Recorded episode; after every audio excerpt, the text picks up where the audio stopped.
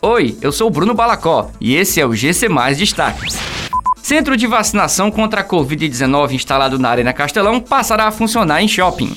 Fortaleza vai contratar 1.300 agentes escolares. Casas de cultura estrangeira ofertam 236 vagas em seleção de novos alunos para o primeiro semestre. O novo ponto de vacinação contra a Covid-19 iniciará suas atividades em Fortaleza a partir da chegada de novos lotes da vacina na capital. A prefeitura vai migrar o ponto de vacinação da Arena Castelão para a estrutura montada no Shopping Guatemi, no bairro Edson Queiroz. O público agendado será atendido de 9 às 17 horas. No local, haverá salas de acolhimento para vacinação semelhantes às disponibilizadas nos outros centros de vacinação localizados em shoppings. O prefeito de Fortaleza, José Sarto, lançou nesta quarta-feira o pacote Volta às Aulas da Rede Municipal de Ensino, previstas para iniciar presencialmente no dia 8 de setembro. Entre as estratégias está a contratação de 1.300 agentes escolares, que devem atuar na identificação do abandono escolar e no apoio às escolas.